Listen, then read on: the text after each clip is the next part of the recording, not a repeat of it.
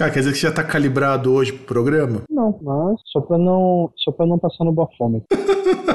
Caramba, o negócio deve estar tá feio aí então, cara. Eu aqui com a minha aguinha. Não, é. Ah, até ia tomar água, mas nem deu tempo.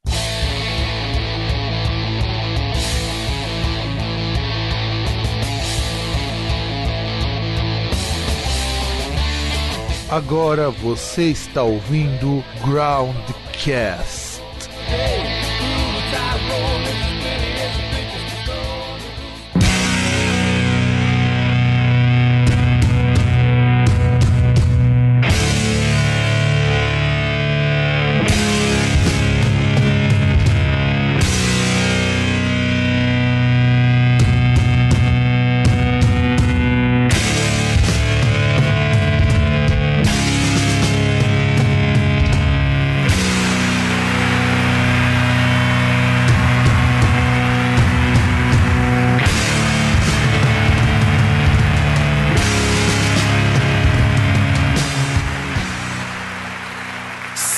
Saudações, amigolhês e amigalhês do meu, do seu e do nosso programa Groundcast. Estamos em mais um dia tenso e terrível e do outro lado, aquele que já tentou vaga de homem-bomba, o senhor César. Olá. Ô César, você, você precisa melhorar um pouco essa, a sua, a sua entrada, assim? Fala, fala, alguma coisa edificante, fala alguma coisa que vai mudar a vida das pessoas que escutam esse programa. Se bem que se fosse mudar alguma coisa, elas estariam escutando esse programa e sim estariam na balada ou estariam transando. Ah, mas depende, né? Tá chovendo, então não dá pra você sair agora pra ir pra balada. Pô. Mas dá pra transar na chuva. Olha, até dá, né? Se você for hippie. Eu não sei, eu acho que você não seria 10 e meia da noite na chuva para fazer isso. Olha, cara, nunca duvide do potencial humano. Ah, mas seria bom, né? Se você sai 10 horas da noite pra fazer uma coisa dessa, acho que é melhor. Tem, tem gente que sai à noite para fazer coisas piores. Ah, certeza, com certeza. Tem gente que, por exemplo, sai 10 horas da noite pra ir numa baladinha dark qualquer dançar pong. Aliás, dançar pong não, né? Dançar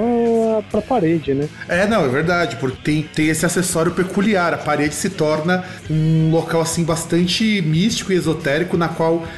quando você olha numa balada muito curta, você só vê gótico. Você tocando Stuff Mercy, uh, Silks and the Bench, tudo mais. Ou tem aqueles também que. Aqueles caras que ficam. que não querem sair do armário, encontram outros amiguinhos que não querem sair do armário, de cabeça raspada, e saem por aí com seus coturninhos, parecendo fada, querendo bater nos outros que estão cuidando da própria vida. Pois é, pois é. Isso, isso é velho, isso é fato. É então... que até como, como dizia lá o, o Black Sabbath Ozzy naquela famosa é, música, né? Que fadas usam botas, né? Uma, Fair... uma música para esse tipo de pessoa. Exatamente, Fairies Wear Boots. E a nossa produção, infelizmente, está sem a vinheta original da notícia. Então vamos começar a notícia, mas vamos virar a vinheta do programa, porque é, trocou equipamento, trocou coisa aqui no estúdio Groundcast e a produção ainda tá meio perdida. Então, produção, era pra você soltar a vinheta de abertura, de, de virada de notícia, mas como estamos sem, solta a vinhetinha do programa mesmo, porque a gente tá precisando começar a falar de uma notícia que não é tão legal, infelizmente, né, rapaziada?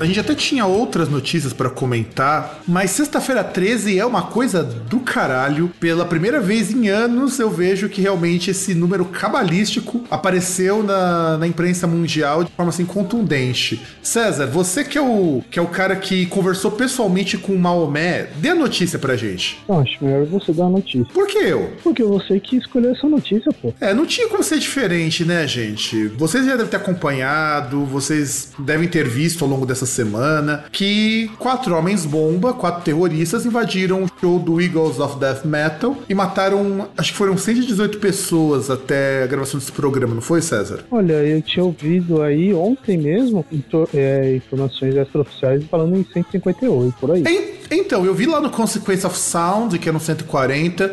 Então, provavelmente quando vocês verem a notícia aqui, vai estar com o número atualizado de mortos. Mas isso não é isso que é o mais é, importante. É que, na verdade, não, não foi só lá, né? Porque, entre outras coisas, teve uma ação ali no estado do França, lá onde tinha um amistoso entre França e, e Alemanha, né? Eu acho que dois homens-bomba, um homem-bomba foi lá, só que ele não conseguiu entrar no estádio. É, foi confuso, inclusive, isso, porque o que aconteceu? A banda Eagles of Death Metal estava se apresentando, parece que era um festival, alguma coisa assim. As notícias nunca são muito claras exatamente do que estava acontecendo. A banda tinha acabado de sair do palco quando aparecem lá os quatro imbecis, porque não tem outro nome, isso daí não é de nada, é imbecil mesmo. Foram lá, desceram a bala. Parece que os caras, pelos relatos, até conseguiram recarregar o fuzil umas duas vezes, mataram só nessa brincadeira aí devem ter matado o quê? Acho que umas, umas 40 pessoas, eu acho, só dando tipo fuzil. E aí veio a polícia, veio o exército, e acabou que eles, é, enfim, mataram gente pra caramba. E três explodiram e o quarto saiu de lá pra fazer aquela ação que o César falou, mas não foi bem sucedido. É, mas pelo que eu tinha ouvido era o seguinte: tipo, teve esse cara que foi lá no estádio, né? Ele, ele se explodiu, mas ele não conseguiu entrar no estádio, parece deve ter machucado alguém. E o que eu tinha ouvido assim, pelo menos no, no princípio lá dessas notícias, é que dois tinham entrado, e aí aquele negócio, entraram com fuzis nesse local aí, onde estava tendo esse show, e chegaram metralhando. E aí depois a polícia invadiu, né? Porque parece que eles, eles mataram algumas pessoas, mas estavam mantendo reféns depois. E aí depois conseguiram entrar lá e mataram os caras. Então, foi alguma coisa mais ou menos assim que também que eu vi, porque as notícias que estão chegando pra gente ainda estão muito confusas, eles ainda estão apurando muita coisa que tá acontecendo. Então, cada veículo diz uma coisa um pouquinho diferente, mas no geral é. Entrou a gente lá, fuzilou meio mundo, explodiram, depois foram tentar explodir no, lá no estádio e morreu gente durante o tiroteio, durante a explosão e durante o resgate. É, então, que aí notícia disso eu só vi ontem mesmo. Hoje. É, então, e o que é pior é que o lugar ele fica, parece que umas duas ou três quadras lá do Charlie Hebdo.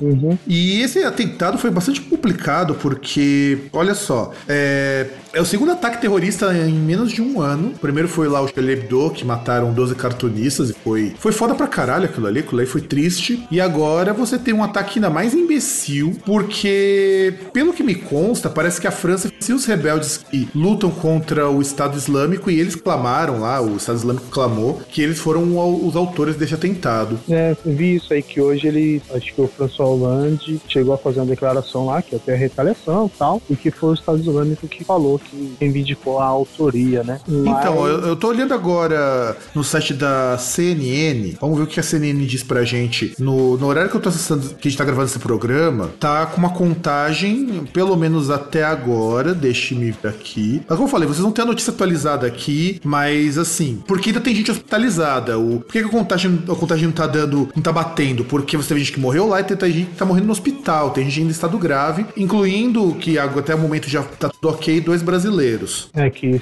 esses dois brasileiros, pelo parece, já tinha informação ontem mesmo que eles tinham sido feridos só, né? Mas não de forma mortal, não de forma grave. Então, pela atualização aqui do da CNN, deu 128 pessoas mortas, segundo os números oficiais. Mas provavelmente vai ter mais gente, infelizmente, quando essa, esse podcast for publicado. Então, mas eu acho que você deveria procurar em outras fontes, fontes mais fidedignas de informação, tipo a Fox News News ou na Veja.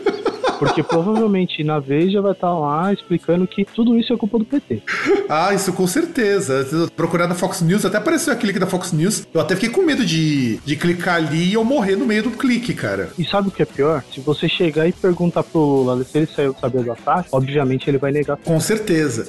Mas sabe, César, o que eu tenho mais medo neste, neste atentado não é nem o atentado em si, porque ele já é trágico por si só. O meu receio é que a França comece a fazer igual aos Estados Unidos. Ah, mas ela já faz igual aos Estados Unidos, porque basta lembrar que a, a, um dos grandes problemas, assim, pelo menos que a gente pode identificar, que ocasiona esse tipo de ataque é a, a conduta errada do, da coalizão do Ocidente aí nos países do Oriente Médio. Tipo, o bagulho tá lá pegando fogo, os caras jogam gasolina. Só que é uma coisa, eu tenho uma dúvida aí. Os caras identificaram quem foram os autores, assim, os indivíduos? Então, circula foi, tipo, isso o cara foi francês ou Então, então ah. quem, quem que é exatamente? Tô até dando uma olhada aqui e se algum ouvinte souber, por favor, comente aqui embaixo. Tem fotos deles, mas até então não tem nenhuma identificação, mas me parece que eles eram franceses, porque eles falavam árabe e falavam francês, pelos relatos das vítimas. E tem uma notícia que circulou aí, eu tenho que utilizar de uma fonte lá não digna, que é do jornal da da, da Globo, que começou a tentar por uma coisa que é interessante, que nós já sabemos que está acontecendo faz um bom tempo, que você tem muito europeu se filiando ao Estado Islâmico. Não, então, justamente, eu ia chegar, eu ia chegar nesse ponto, mas prossiga. Então, porque o que acontece, ó, ó o, que eu, o que eu tô vendo aqui, que lá no Bataclan, foram lá os terroristas, eles chegaram, falando em francês, mataram 80 pessoas só nessa brincadeira aí, quando eles deram, o, atiraram com um fuzil, com a K-47. E o que, que aconteceu? Ao que parece, pelo que eles estão investigando, eles eram franceses que se aliaram ao Estado Islâmico. Foram lá para a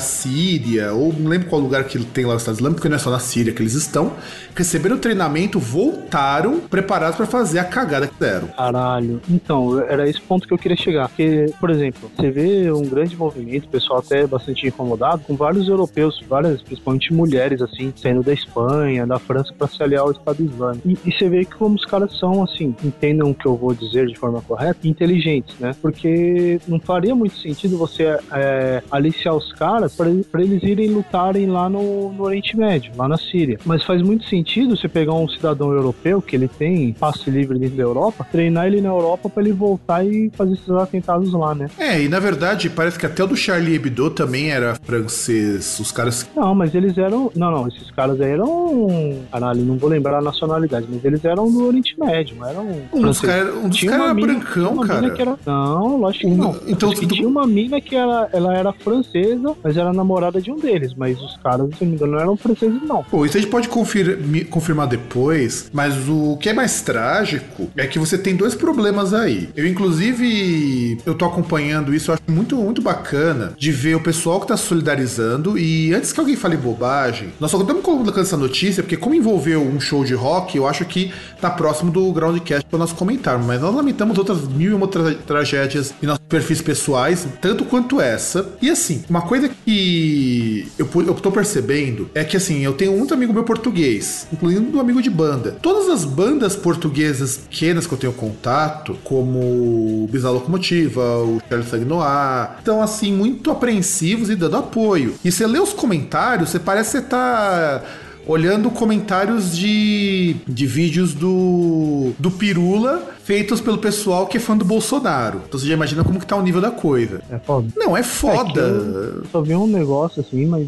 Não, o que eu tô incomodado é que puta que pariu. Português burro e preconceituoso. Parece que até isso eles estão importando aqui do Brasil, que é esse reaça desgraçado, xenófobo, filho da puta, que agora acha que todo mundo tá entrando ali tá infiltrando terrorista. Ah, vai te a merda, quem, meu. Quem que é? Então, eu, você pega esses comentários que eu te falei, você olha nos comentários. Mas quem que é esse cara? Cara? Não, não é amigo meu. Isso não é amigo meu. Tô falando assim em português no sentido geral. Ah, você tá falando o pessoal português reaço. É, Isso. porque o que tá ah, aparecendo tá. de português separatista, português xenófobo, falando, não, vamos fechar as fronteiras, porque tá entrando, entrando terrorista. Ah, tem uma pergunta. Vale. Mas fechar a fronteira pra quê? Que é o idiota que tá indo pra Portugal? Ninguém vai pra aquela bosta. Todo mundo que tá entrando na Europa tá indo pro lugar onde você tem alguma coisa para fazer. Tipo, o cara vai pra Suécia, o cara vai pra Escandinávia no modo geral, o cara vai pra Alemanha. E que quer ir pra bosta de Portugal? Pra quê? Pra tomar azeite, pô.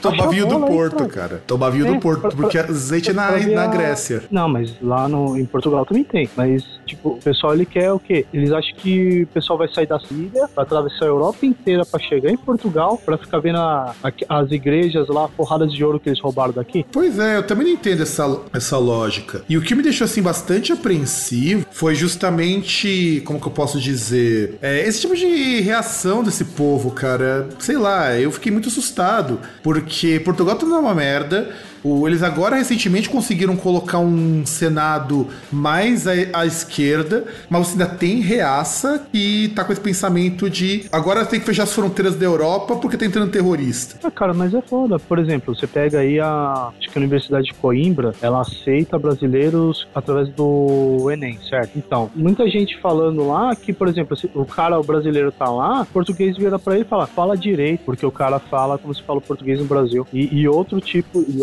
outros tipos aí de discriminação. É, cara, eu não entendo, de verdade eu não entendo isso. Eu tento, eu, eu de verdade, eu vou ser bem sincero, eu tento entender esse povo, mas cada vez mais eu me impressiono com o grau de burrice desse pessoal. Eu entendo, é tudo filho da puta. É tudo filho da puta, eu, eu concordo com você. E não só concordo contigo, cara, como assim, gente, vocês. E eu tenho uma, uma brasileira, que eu não vou citar o nome, que ela é vocalista de uma banda de metal e eventualmente a gente acaba trombando essas bandas por aí que até um tempo atrás também estava com uma postura bem xenófoba, apoiando essa coisa de fecha as fronteiras, tá entrando terrorista. É, ai, o que eu vou falar? Só vou, quero explicar um negócio, só chamo os caras de filhos da puta porque não tem um xingamento melhor para as pessoas. Quando surgir um xingamento melhor, por favor, as pessoas me É, porque não dá. De verdade, de verdade tá, tá bem difícil e eu, eu acho que depois disso daí a gente até pode começar o programa, né, não, César?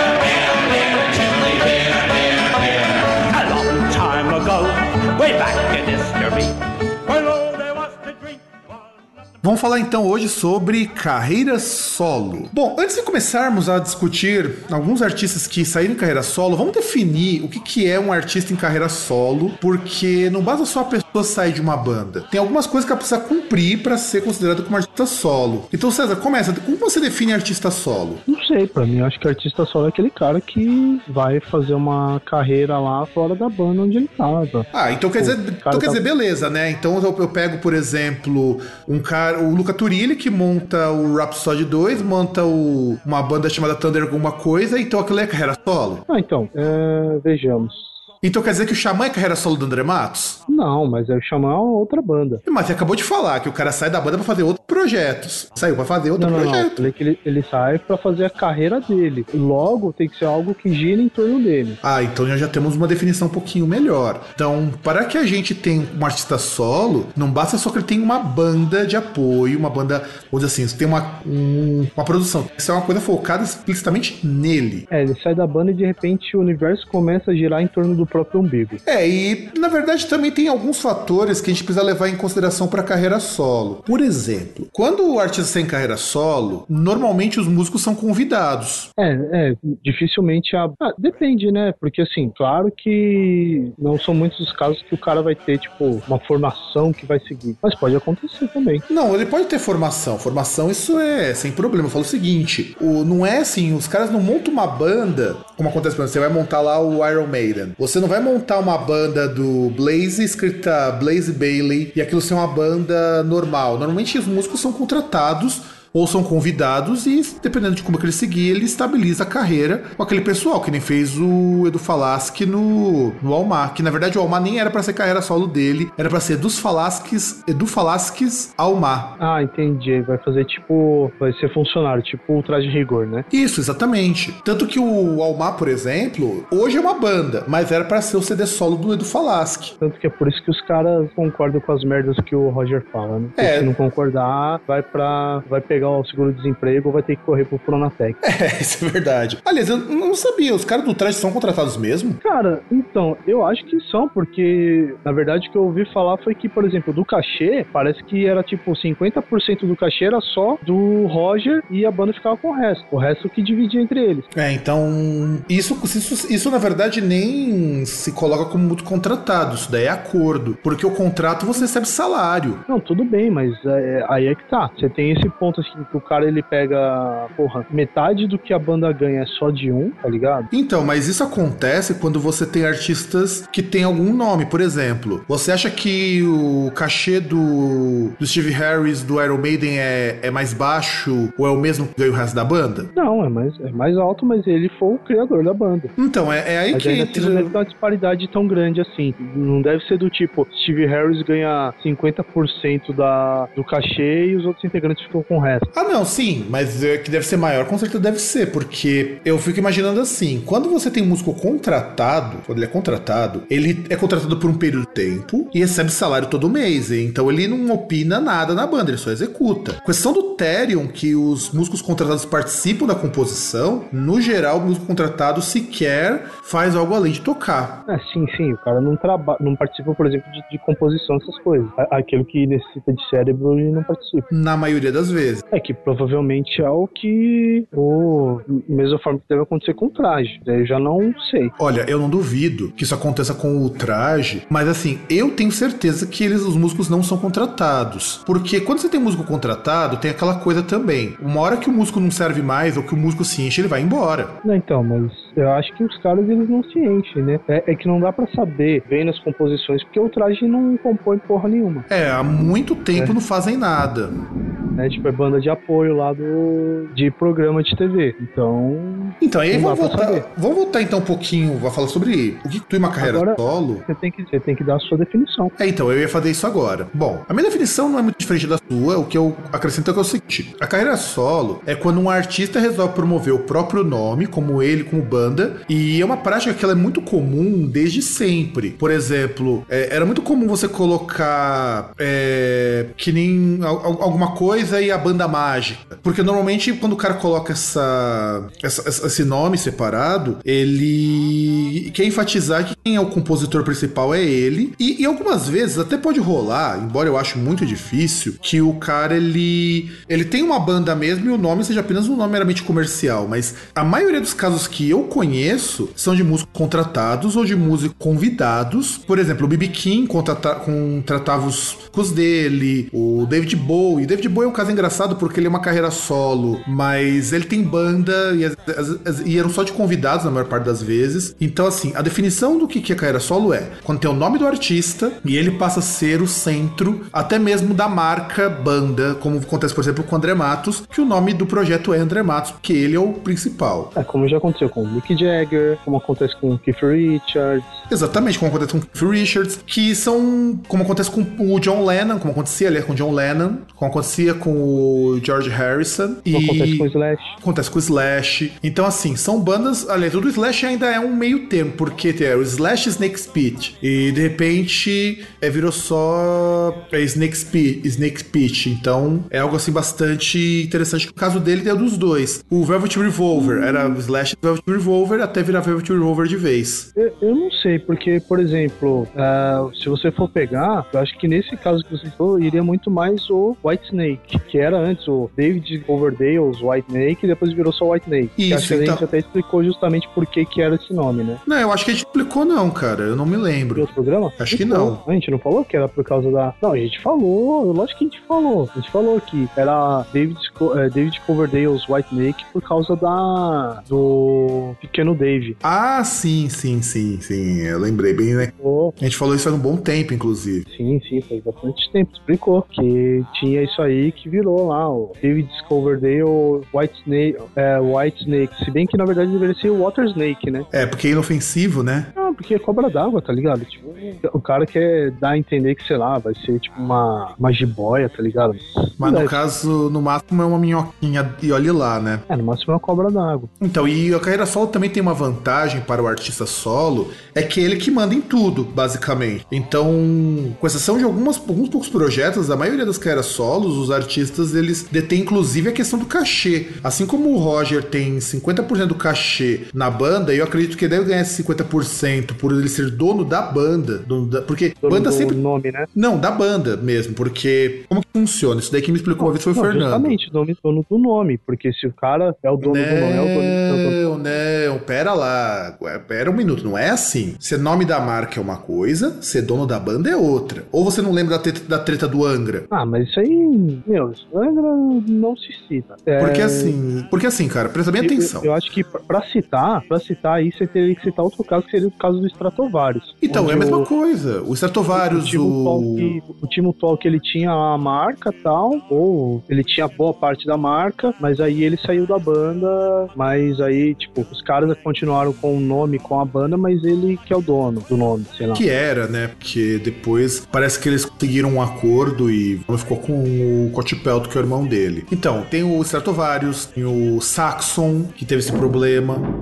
Ó, o negócio tá tão feio, tem até o trovãozinho aqui no fundo. Chegou, hein? Chegou, agora a chuva chegou e chegou para derrubar o mundo, ainda bem que meu quarto é alto. Deixaram chegar? Pois é. E assim, tem o caso do Queensryche. Não, não mas o se... Queensryche não foi simplesmente mandarem o Geoff Tate pra fora? Não, não. O, o rolo foi assim, e é até engraçado porque ele é um exemplo de carreira solo, que não virou carreira solo e depois acabou virando banda, é bem confuso isso. Aconteceu o seguinte, o Geoff Tate lá, o vovozinho, tava muito indisciplinado, muito meninão e foi expulso da banda. Inclusive a treta foi feia. E eu acredito que também expulsaram porque o cara tava muito ruim, cara. Você chegou a ver os últimos dias do Queen's Rye com ele? Eu vi, teve um show que eles fizeram aqui, não lembro qual foi o festival, e porra, os caras tocaram às 4 horas da tarde. E tava muito ruim, tá muito ruim. É, assim, é eu não lembro qual era o nome do, do. Não foi no Live Louder? Não, acho que foi depois. Ou foi no Monsters, foi um desses dois. Foi no Monsters. Então, e, e esse White. Esse, esse, do, esse Queen's Rye que já ainda era com o Geoff Tate. E, cara, tava muito ruim a voz dele. Mas assim, ele não consegue cantar Silent Lucidity sem desafinar. Não, ele, ele canta I, I, Don't Believe in Love é sofrível. É sofrível, sofrível. É, é, que eu falei do Silent Lucidity porque é a música mais babaquinha de te cantar, cara. Até eu que não tenho treinamento vocal canto aquilo ali. É mais bosta deles, inclusive, minha opinião. Eu gosto dessa música, mas concordo que ela é meio bosta mesmo. Mas não é mais bosta ah, do eu... que o Alper chama de Crime 2. Ah, não, não, não, não, não, não, não. Tô falando o, o que você considera da carreira carreira, não tô falando caça-níqueis.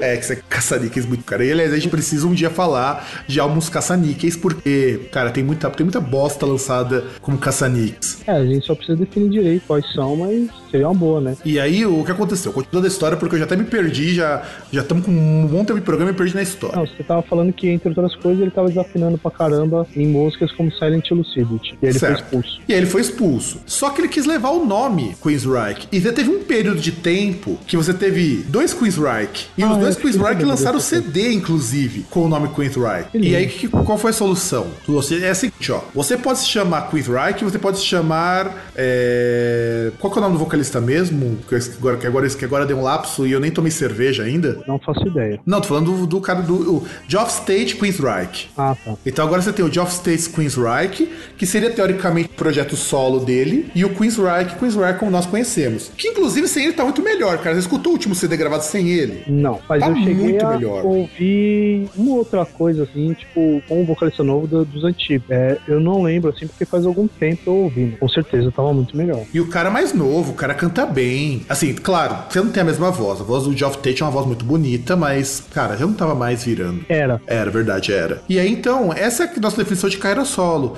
Então, é o artista que promove a sua banda, a sua marca, o que é que seja. E você tem alguma coisa pra acrescentasse? Então, só tô dando uma olhada aqui nos negócios, tal, tipo, que eu tô procurando esse negócio, eu, não, eu duvido que o Timo Falk seja irmão do Cotipelto, né? Eles são irmãos, eles são irmãos. Eles são irmãos. Tem até mais um sobrenome, cara. Timo E Timo Tolk. Como assim, é igual o Japão? É o é. sobrenome primeiro? É. Tá eles são irmãos, sim. Você não sabia, não? Você tá zoando comigo. Eu não tô zoando, não, cara. É sério, são irmãos. Tirando uma cameca. Eu não tô tirando, cara. Eu não tô de brinquedo com você, não, cara. Não, não. Só, só queria acrescentar que aí, como a gente falou do Cotipelto e tal, que eu lembrei uma coisa pode ser um. Aliás, a gente considera projeto paralelo como carreira solo? Depende, por quê? Qual, qual é o projeto que tinha em mente? Não, que, meu, que aí, como a gente falou do Stratovarius, sabe lá, ele lembrou do Cotipelto que ele tem um projeto lá com o ex-guitarrista do Sonata Ártica, né? Que é o, o, teve, né? Na verdade, acho que foi um disco só, foi o Cotipelto e Limaitanen. Sim, teve. Inclusive tem participação do André Matos nesse projeto. Então, esse projeto dele é uma carreira solo, só que não leva o nome dele. E ele tem um é, CD solo, né? Tolkien. Você tem um, os discos solos do Timo Tolkien também. Não, então, é, o Timo Tolkien ele lançou o Avalon, um bagulho assim, o Revolution Renaissance. Então, o Revolution Renaissance, que é esse projeto com o, com o guitarrista do Sonata Arte e com o André Matos. Ah, não, não, não, que eu tô falando é do Cotipel. Que o Cotipel ah, não, do Cotipel teve... não. Do Cotipel Teve um, ele teve um projeto aí, ou um disco só, não sei. Que aí. É, é, que na verdade foi mais tipo um disco assim, de. Eles cantaram músicas da, das carreiras de cada um e acústicas, né? Mas eu não sei se isso aí virou. Hum, tá. Então vamos começar a falar então de carreira solo, gente? Bora. Então, produção, solta aquela vinhetinha marota do mal para nós podermos dar prosseguimento ao nosso programa. programa.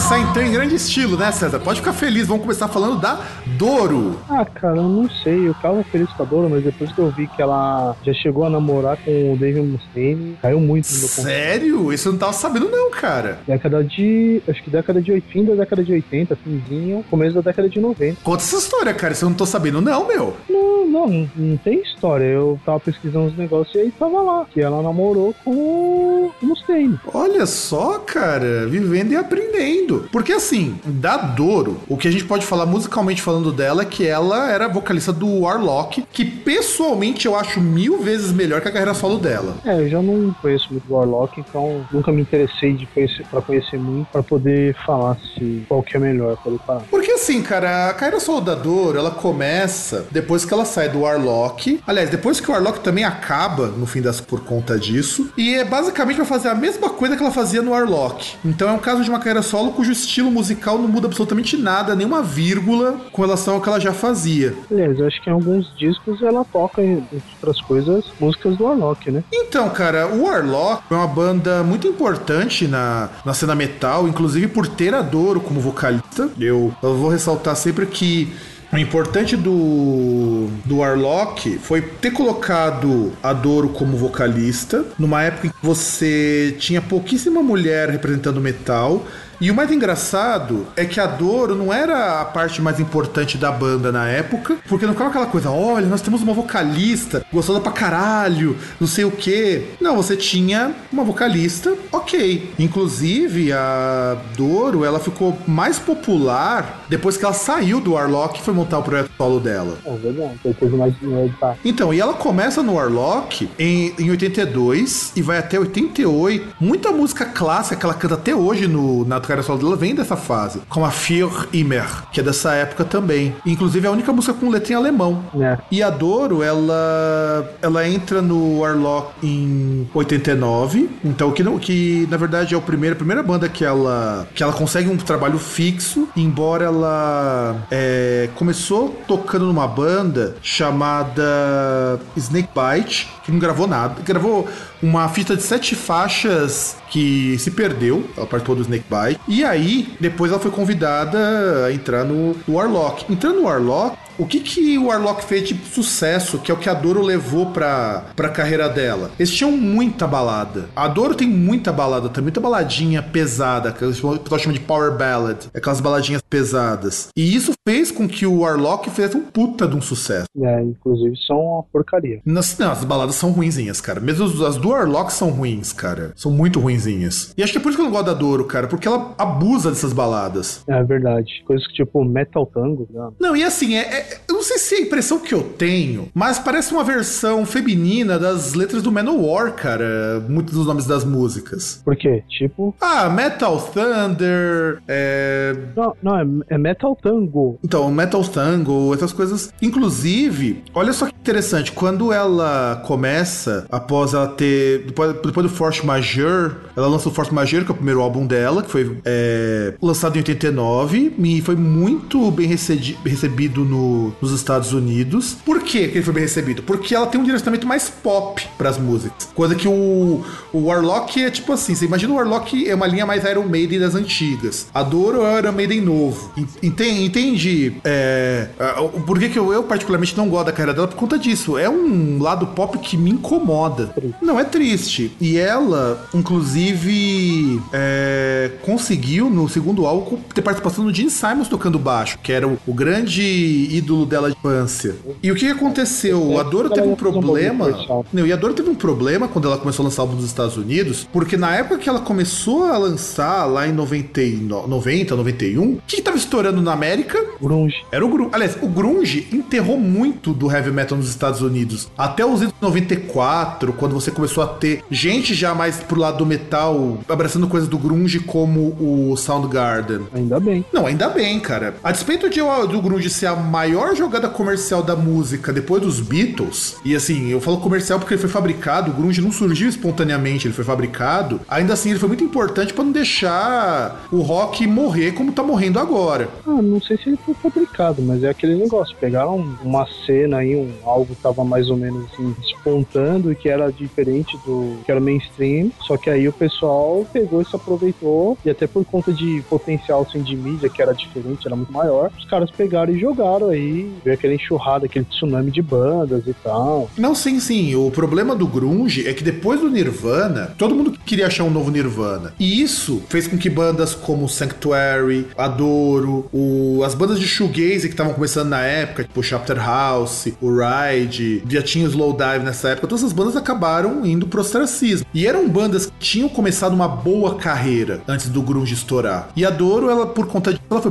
pra Europa, ela continuou a fazer os cards europeus, até que em 99, depois de muito encherem o saco dela por força do fã clube americano, ela voltou a gravar e lançar tipo, nos Estados Unidos e tá aí até hoje, cara. Eu assim, eu respeito muito a carreira solo da Doro por ela conseguir manter por tanto tempo uma carreira sem apelar para uma coisa que virou moda. Não que eu ache isso ruim, mas eu acho ruim quando você não tem outra alternativa que é vocalistas hipersexualizadas do metal. É, que ela sempre teve aquele estilão dela normal, né? Tipo, você não vê que ela faz nada assim, tipo, diferente, uma roupa diferente, mais curta, mais justa. Você vê que ela usa o mesmo tipo de roupa desde sempre, né? É tipo o Rob Halford. Exato, inclusive você sabe que ela é grande fã dessas caras, Rob Halford, do, do Schneider, desse pessoal da década de 70 e 80. E ela traz muito. Na verdade, ela é um. Literalmente, se. Como a gente vê muito em show, para frequentar shows, uma versão feminina de um headbanger. Ponto. Não é aquela coisa princesinha, frágil, não sei o quê. E isso é o ponto que eu falo que é super positivo pra Doro, cara. É por isso que ela conhece lá caras como o próprio Bob Halford e Lenny Kilmister. Sim, sim, sim. E, e, ela também nunca. É isso que eu acho gozado, né? Eu nunca vejo nada da Doro que utiliza utiliza o fato dela ser mulher como propaganda para divulgar as músicas. Verdade. A, exemplo da Tarja Turunen. A Tarja Turunen você pega é, o fato, ó, mulheres, vocalista Nightwish e tudo mais. Adoro, o pessoal acho que cagou pro Arlock depois que ela montou a banda dela. É, mas eu acho que é um pouco diferente, né? Mas... Ah, não, sim. E produção. É, sabe que agora nós, vamos, nós temos que virar aquele bloco. Nós vamos, a gente tem muita banda para comentar, tem muita coisa para falar sobre artista solo. Então, produção, faça aquele favor generoso de virar, virar aquela vinhetinha marotíssima para a gente poder começar o nosso próximo bloco sensacional e incrível de meu Deus.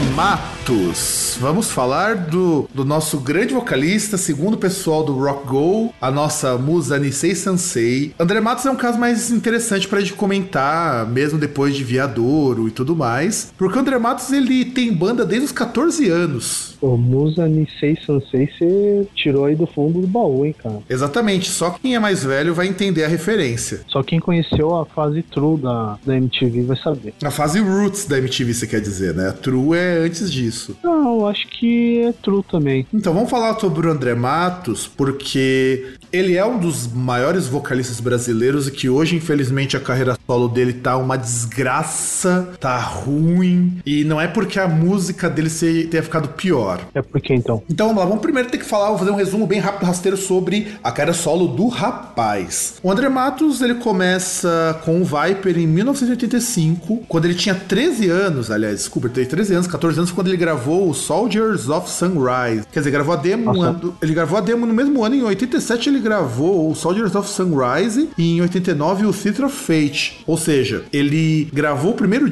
dele com 15 anos. Quem diria, na hora de debutar, em vez de darem uma festa de debutante, deram pra ele a gravação de um disco. Pois é, e você tem que imaginar o seguinte: era muito difícil em 85 você conseguir gravar um CD independente. Justamente, é o que eu tô falando. E não só isso, o André Matos ele entrou como vocalista porque ninguém na banda sabia cantar, ele cantava melhorzinho, ele gostava de tocar teclado. É, foi melhor ficar como vocalista vocalista mesmo. É exato. E, e ele foi aprender a cantar, foi fazer faculdade de música lá na USP, porque tava começando a perder a voz. Então ele acabou ficando como cantor, tecladista e ainda com formação em regência de orquestra, o que é muito legal. E aí, assim, o André Matos, eu lembro quando eu tava conversando com o dono de uma loja de disco em Santo André, que ele é das antigas, já produziu o show do Viper, inclusive. Era engraçado porque os caras poderem fazer show, tinha que pedir autorização pros pais. Os pais tinham que assinar uma autorização dizendo, ó, eu autorizo meus filhos a tocar, porque os caras eram menores de idade. Autorizo meus filhos a irem lá e fazer invocação do capeta, tocando essa música do demo. Exatamente, tocar heavy metal. Inclusive tem uma, um show deles, que tem até um vídeo, se eu achar esse vídeo, vou colocar aqui na descrição,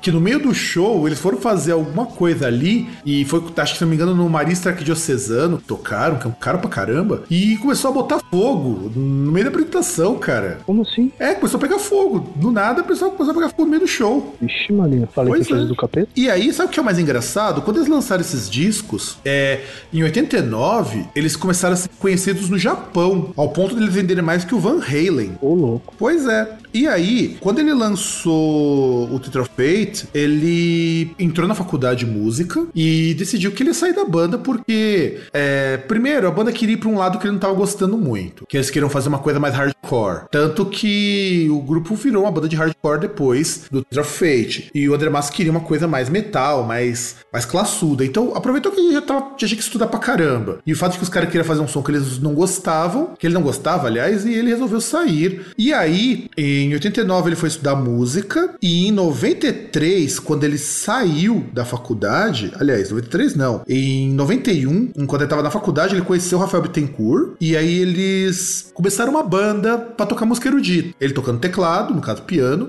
e o Bittencourt tocando guitarra. E aí chegou um cara que era o dono da Rock Brigade e pensou assim: como que eu vou montar uma banda? Porque agora nós tínhamos Sepultura, tinha acabado de ter o lançamento do Arise lá nos Estados Unidos, faz um tempinho já. Como que eu vou montar uma banda de metal nacional que consiga fazer tanto sucesso quanto Sepultura? Aí o que ele fez? Pegou o André Matos, que já era um cara consagrado, pegou o Bittencourt, que era um cara que tava, tinha acabado de se formar na faculdade, Matos, foi procurar lá no IGT o Coloreiro e foi pegar um baixista, tocar numa banda de heavy metal, que era o Luiz Mariucci, e foram gravar o primeiro disco, que é o Angels Cry, em 93, com uma nova banda chamada Angra. E você percebeu que tá faltando alguma coisa nessa formação, César? Sim. Tá faltando? Tá faltando o menininho que fica batendo coisas. Exato. O, o e não é... de piano. Exatamente. E não foi o, é... o baterista dos caras, por incrível que pareça, não era o Ricardo Confessório nessa época. Quem era? Então, esse cara tá sem baterista. E contrataram um carinha chamado Alec Rosewart, que mais tarde, dali uns 4 ou 5 anos, ficaria conhecido como baterista do Rhapsody. Nossa, mas como os caras contrataram um maluco que é o. Porra, contrataram um gringo pra tocar. Como é que aconteceu um bagulho desse aí? Tipo? Então, é. Você tem que perceber que o Angra era uma banda. Era uma banda montada em estúdio. Então o cara ele tinha acesso, tinha grana para bancar. O Angra foi uma banda construída, foi uma banda bancada é, para fazer sucesso. Tanto que quando eles lançaram Angels Cry, eles lançaram primeiro no Japão. Que por sinal é um puto de um disco. Puta, é um disco do caralho, meu. O Angel, aliás, Angels Cry, Holy Land e o disco que, é, que eu esqueci o nome, o Fireworks, são três puta discos. Ainda que o Fireworks seja mais uma pisadinha na, no tomate, tem umas coisinhas ali meio babaquinha, mas são putos, cara. E assim, você pega para escutar hoje, os discos continuam bons. Ah, não, mas é, é, é que assim, que o Angels Cry, assim, uh, musicalmente, eu, assim, eu tenho mais músicas que eu gosto lá do que nos outros. Mas o Holy Land, cara, até por questão, assim, de mistura com música brasileira tal, porra, não dá nem pra comparar, cara. É, é. muito, muito superior aos outros. Ah, não, isso é verdade. O Holy Land tem menos música que eu gosto também, se eu concordo contigo, mas é mais por. Porque assim, não é porque as músicas sejam ruins, é é porque eu gosto mais das músicas do Angels Cry mesmo. Mas as músicas do Angels Cry ao vivo. Do disco eu já não gosto tanto assim, não. No disco eu acho meio esquisito. Mas o Holy Land foi, assim, na minha opinião, o masterpiece que o André Matos podia fazer na cara dele de todos os tempos. Nada do que ele cara, fez. Porra, é... Prossiga, vai, prossiga. O que você ia comentar? Pô, você pega, tem os esquemas lá, tipo, os andamentos diferentes, assim. Tem aquele lance de percussão, assim, diferente. Não, eu acho, inclusive, o Angels Cry e o Holy Land, os discos que, assim, mostraram que era possível fazer um power metal sem ser esse power metal meia boca, vagabundo, chumbrega que nós estamos tendo hoje em dia. É, que na verdade mostra que, por exemplo, se o cara pega uh, aquele som mais tradicional, assim, de onde ele. de onde a banda surge ele mistura, ele consegue fazer um bagulho muito mais interessante do que simplesmente fazer um metal metal. É, e o, eles misturavam muita coisa. O, você tinha música brasileira, que era o diferencial deles, mas tinha muita erudita no meio. Das, tanto que todos os discos, com exceção do Fireworks, tinham uma introdução de uma música erudita. Verdade, você falou, até deu vontade de ouvir. Não dá pra ouvir porque na bosta do Spotify não tem. O que? Não, não, tem, não tem esses discos do Angra? Não. Puxa, que coisa. Será que a, não liberaram? A procurei, até a hora que eu procurei só tinha aquele último ao vivo dele. É, porque tem que ver que, com quem que tá, cara. O problema do Spotify, eu tenho que falar para você, é a gravadora liberar as músicas. Não é o artista que às vezes coloca lá, porque você só coloca. É, na verdade, você tem. Tem uma credits são de 20 anos, que é o ao vivo, e tem um novo que é uma porcaria, o Secret Garden. Então, mas eu não sei como é que é, porque porque, por exemplo, uma coisa que eu tava vendo assim antes do programa, que eu percebi, uma playlist minha, é que sumiram algumas músicas do Lacuna Coil. Porque tem um disco deles lá, o Shallow Life, que ele tinha uma versão de Luck no Spotify, agora não tem mais. Isso é gravadora, cara. Isso daí é tudo gravadora. Então, o problema é, por que, caralho? Tipo, é um disco de. Os caras gravaram essa porra ontem, sem contar que a merda do, do disco normal continua lá. Gravadora, cara. Nunca tentei te dar gravadora. E aí, continuando a história do André Matos, em 2000 2000, ele sai do Angra por divergências pessoais, que na verdade não são assim tão, tão pessoais assim. As divergências que ele teve foi por uma coisa chamada dinheiro. Mas por quê? Quer dizer que o salário dele não estava no nível aceitável, é isso? Então, é, nunca falaram exatamente por como essa treta se desenrolou. Mas pelo que a gente ficou sabendo, até por conta do da, da, com o nome que nós comentamos no começo do programa, aconteceu o seguinte: eles não estavam recebendo o quanto eles achavam que mereciam. E eles foram pedir um aumento lá pro cara e tudo mais, e o cara falou que não. E como o André Matos, o, o Luiz Mariucci e o Confessório estavam já de saco cheio, eles resolveram pegar as coisas dele e ir embora. O André Matos falou que ele preferiu nem lutar pelo, pelo nome, porque falou que seria besteira, preferiu montar uma outra banda que foi o Xamã. E que uma, eles deram que... barra kit, né? Isso, deu, deu, um, deu um kit to... bonito no, na, na, no cara da Rock Brigade, só que ele levou as músicas, e assim, ele nunca brigou pelos direitos das músicas, o que eu achei uma coisa interessante. Ele, inclusive, quando ele montou o Xamã, eh, o nome Xamã foi escolhido na hora, para uma entrevista, porque eles não tinham nome, por, colocaram um monte de nome, inclusive nome de um monte de música, e Xamã é o nome de uma música do Angra, lá do Holy Land. Entendi, mas uh, tem uma coisa, então aí no caso, assim, de resumo, aí o Rafael Bittencourt e o Coloreiro, como são funcionário padrão, tipo Felipe Massa, o Benz Barrichello, eles continuaram lá, né? Mesmo não, não tendo aumento, e os outros se rebelaram e saíram fora, falaram, ah, que se for dessa merda, meu marido tem dois empregos, é isso? É, é uma coisa mais ou menos assim, mas alguma coisa mais ou menos tá. assim. Mas então, você quer dizer também que, por exemplo, quando toca Carry On, André Matos, o Confessor e o Mariucci não ganham nada, não veio um puto. Eu acho que. Acho, acho, mas eu não tenho certeza porque Carry On é do André Matos. A música, a composição inteirinha do André Matos. E hum. uma vez ele até deu piti quando falaram que ele cantava sempre Carry On. Ele falou, mas por que, que eu não vou cantar uma música que é minha? É, então, porque eu achei estranho, porque eu lembro quando teve Xamã, um show aí, não sei se foi um show em alguma premiação da MTV que foi, que eles tocaram Carry On, né? Até ficava meio estranho, porque era uma guitarra só e tal, mas aí eles tocaram Carry On, aí já não tava fazendo sentido pra mim. Aí, só uma última pergunta a respeito do Angra. O Angra tá arranjando o guitarrista novo? Guitarrista não, vocalista, que é, tenho certeza que é o Fábio Leone, mas eles estão dizendo que vai ter escolha, não sei o que, até agora nada. Ah, tá, entendi. É que eu vi um negócio lá, uma promoção, um negócio lá, pessoal falando de, ah, se você fosse o guitarrista novo do Angra, pensei que tinha alguma coisa nesse sentido. Agora ainda, não, ele... ainda não pintou, mas eu não duvido, tá? Eu não duvido, até porque o Coloreiro tá no Megadeth e eu tenho certeza que ele não vai querer fazer show com o Angra, cara. Eu tenho certeza absoluta. Eu ah, corto,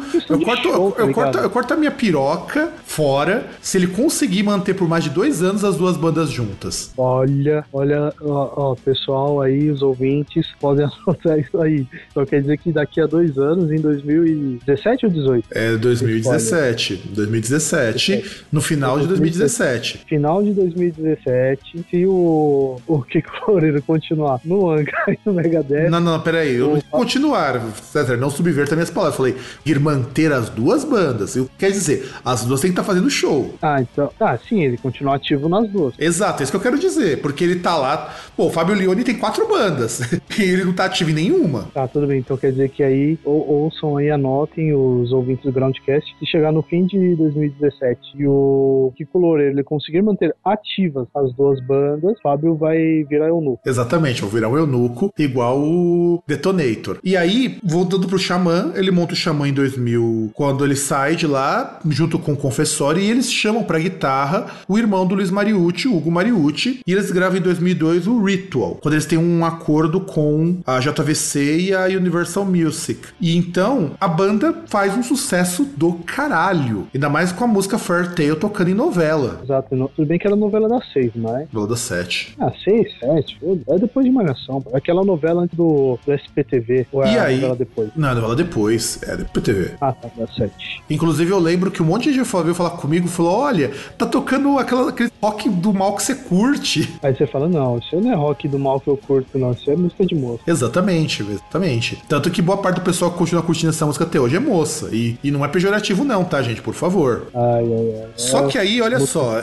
até o, lança, até, até o lançamento do desse do Xamã, ele participou também do Avanteja parte 1, porque ele falou que o parte 2 ele já não tinha gostado, ele caiu fora. E porque o cara lá, o Tobias Summit, é amigão do cara, é trutão mesmo. E lançou também um disco de pop rock, que é muito bom. Eu tenho esse disco, inclusive, que é o Virgo, que ele lançou junto com o Sasha Piff, do Heaven Studio, que é o que gravou todos os do Xamã com ele. Só que aí, quando chega em 2006, o André Matos e os irmãos Mariucci deixam o Xamã porque é, tá dando muita briga. A bem da verdade, o que acontecia é que o confessor é um cara muito chato. Então, pra não ficar brigando com o confessor o tempo todo, eles resolveram cair fora. E aí ele montou a carreira solo dele, e a carreira solo dele se pautou inicialmente em fazer um heavy metal mais simples. Então, a carreira solo dele contava com o Luiz Mariucci, Hugo Mariucci, o André Hernandes, o Fábio Ribeiro, o Rafael Rosa, e depois o, Hugo, o Luiz Mariucci cai fora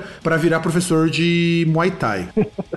Nossa, aqui tudo a ver, né? E aí, agora volta com a banda mais ou menos, o pessoal que aguenta do acha uma bosta, que é o About to Crash, mas isso é história para outro programa. Ai, ai, ai, ai, meu Deus. Até comentar um bagulho aqui do, do André Matos que eu acho estranho, porque ele vai tentar fazer uma carreira, uma banda com heavy metal mais simples, e ele quase dobra o número de integrantes na banda, e, e eu acho errado, porque na verdade, se o problema é o confessor, não tava uma nova banda com todo mundo menos ele. Então, é que eu não sei, é que, que acontece o seguinte, eu não sei o nome de quem que tá a banda. Porque parece que tá o nome do Confessori. Porque foi pelo mesmo motivo, e aí você pode xingar muito o Confessori, que existe o Noturnal. Por quê? Porque o Noturnal é o Xamã sem o Confessori. Como assim? Não, Porque... não, então deixa eu entender, calma, calma, calma, deixa eu entender. Uh, o pessoal teve lá o problema tal, com o Confessori e tal, saiu do Xamã. Aí, no caso, como a gente tá falando aqui da carreira solo do André Matos, beleza. Do outro lado, quer dizer, então, com o Confessori chamou esses prates que hoje são o Noturnal. Depois saiu, é isso? Isso, com exceção do tecladista, todos os outros membros do Noturnal, o tecladista e o Aquiles, vai, eles eram do Xamã. E aí, eles falam, e aí o Xamã tava parado porque o confessório tinha. Olha, olha como que é o rolo. O confessório tinha voltado pro Angra, depois que saiu o. Ah, o Aquiles? O Aquiles Foi. e o. E o Kiko Loureiro. Kiko Loureiro não, e o Palaski. E aí os caras estavam parados fazia muito tempo. Fazia muito tempo. O, o Xamã tava parado. E aí, para não voltar com o confessório, que foi chutado da banda porque o cara é muito chato, montaram no Tornal. Mudaram aí por conta do nome, então eles colocaram outro nome. Exatamente. Nossa, então quer dizer que o Aquiles ele toca no, no Tornal, é isso? O Prisoner sim, ele toca no Nocturnal, foi convidado para tocar ah. no Primal Fear e tentou tocar no Dream Theater, mas não foi muito bem sucedido. Não, no Dream Theater a gente já comentou, mas eu não lembrava que ele era do Nocturnal.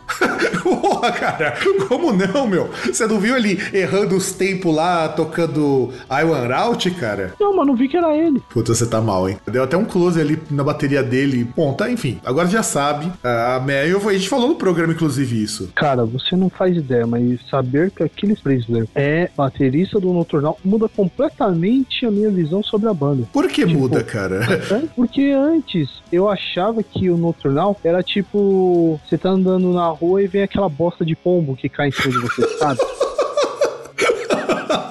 E agora você pensa que é o quê, cara? Antes pra mim era isso, era toda a situação de você estar tá andando na rua e cair merda de pombo em cima de você. Agora não, é algo que eu não sei se é possível, por favor, algum ouvinte aí que seja biólogo ou alguma coisa do tipo. Pra mim agora o nocturnal é tipo bosta de baleia. É que isso existe.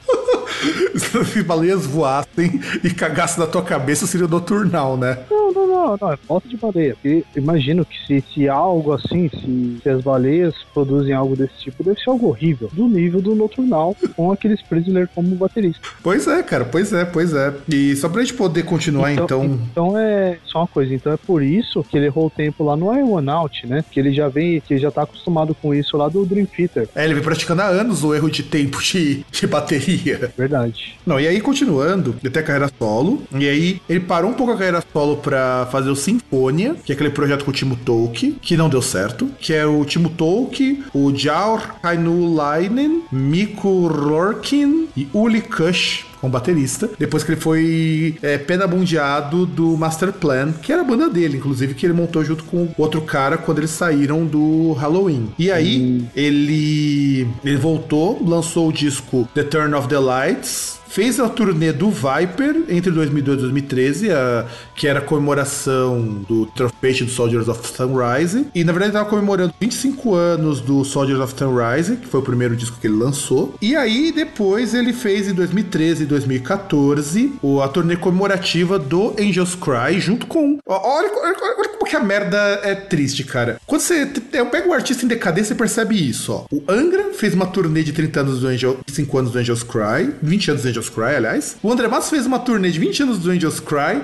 e nenhum gênio teve a ideia de chamar o André Matos pra cantar junto com o Angra. Ah, mas é, sei lá, né? Podia ter chamado, cara, porque ele já não é mais tratado com os caras da banda. Ele só não volta porque não quer ah, mas voltar. Ele não era, mas ele não era tratado com os caras da banda, ele era tratado com o chefe. Ex-chefe, porque depois o cara deu aquele rolo todo com o nome do Angra e aí os, o Bittencourt e o Kiko Loureiro conseguiram o nome pra eles. Ô, louco, ó, oh, se revoltaram, meu Deus. Chamaram o sindicato? Acho que sim. E aí, olha só. Aí depois ele, ele continuou assim a turnê, teve o lançamento do CD do Viper ao vivo com ele, referente ao show de 2012. E o que aconteceu foi que o guitarrista, o André Hernandes, ele saiu da banda, que tocava desde o começo, desde 2006. E ele saiu porque eles moram longe pra caramba. O André Fernandes, ele é de Curitiba. Então acho que dá para entender por que ele não queria ficar com a, com a banda. E hoje o André Matos, ele é assim, eu acho que ele como carreira solo, ele entra mais ou menos no mesmo nível do Paul Diano, que é um artista que envelheceu muito mal em termos de carreira. Ele não é que nem, por exemplo, você pegar o Blaze, vai, que seja, que o Blaze ele conseguiu uma carreira solo bastante revitalizante, bastante, bastante interessante. Um show, o André Matos não, o André Matos tocou um show chinfrim no Rock in Rio e o cara tá fazendo show em lugar com um manifesto. Ah, mas o Blaze, sei lá, o Blaze é um capítulo parte, cara. É muita coisa que aconteceu com ele que eu, eu acho que o, o ponto para ele seria ou tentar fazer uma carreira aí para chegar num ponto que estaria bem, ou se matar, tá ligado? Ah, também não, também não acho que é pra tanto. Ah, que Mas assim. A treta da mulher dele lá, que jeito que ela morreu, que ela ficou doente lá, bagulho mó, mó tenso. Ah, não, do Blaze sim, isso é verdade. Mas aí, olha então, só. É, produção, já que nós tocamos no assunto Blaze Bailey, vamos falar então no próximo bloco sobre os, as carreiras solos dos vocalistas do Iron Maiden, porque tem muita coisa legal para ser comentada. Então, produção, já sabe, já tá engatilhadinha, solta aquela vinheta espertíssima para nós podermos virar o bloco.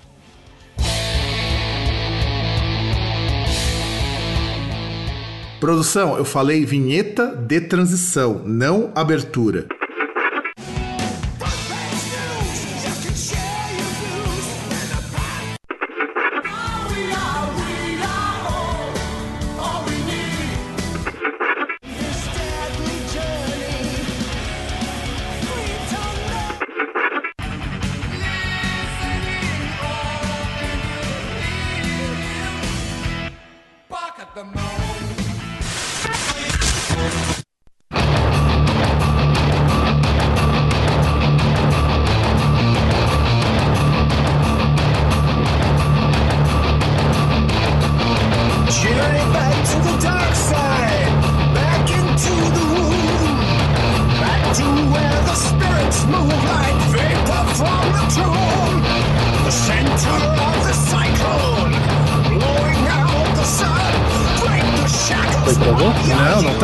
Porque, meu, essa música é muito foda, cara. Accident, dessa música Accident of Birth, cara. Não. Sim. Não, não Accident of Birth. Sim, Accident of Birth, essa música. Era, não, o que tava tocando era Tattoo do Millionaire. Tô tocando essa Death of Birth, cara. Você tá, você tá viajando, ah, você tá loucão. Então, travou. então bugou aí, porque o que eu ouvi no começo da vinheta é Chat do Milionaire. Não, na vinheta, cara. Você ouviu na vinheta. O que tá tocando agora é Accident of Birth. Então, mas não tô ouvindo música de fundo. Então, essa é a música de fundo. Você tá, tá loucão, cara. Você tá loucão. Não, tô falando, não tá vindo música de fundo pra mim, porra. Bom, a gente tá ouvindo então o Accident of Birth, que pra mim é um Menos puta de um César, disco. Que é Menos o César, que eu acho que ficou surdo, né, César? Tá vindo música pra é, você agora? Não, o legal é que é uma surdez seletiva. Eu consigo te ouvir, eu não consigo ouvir a música. Pois é, é uma coisa sensacional que só a tecnologia propõe para nós, né? É, é tipo daltonismo, né? É tipo daltonismo, verdade. Bom, agora que nós já falamos então, é, tá rolando de fundo Accident of Birth. Tá conseguindo ouvir agora, César? Não, mas vambora, né? O pessoal vai ficar esperando aí meia hora até eu ouvir a música. Não, não é. Então, assim, o Iron Maiden tem uma série de vocalistas, na verdade três, que tem carreiras solos bastante interessantes. Eu vou começar falando do Bruce Dickinson, mas assim, bem rapidamente, porque eu acho que o Bruce Dickinson merece um programa só para ele, porque tem muita coisa sobre a carreira dele, assim como o Blaze também merece um programa só para ele, porque tem muita coisa da carreira dele, nós já comentamos inclusive antes. E assim, vamos falar então em primeiro lugar sobre o Bruce. O Bruce Dickinson, ele começa lá com o Samson, é chamado pro Iron Maiden, e depois de ser chamado pro Iron Maiden, ele é,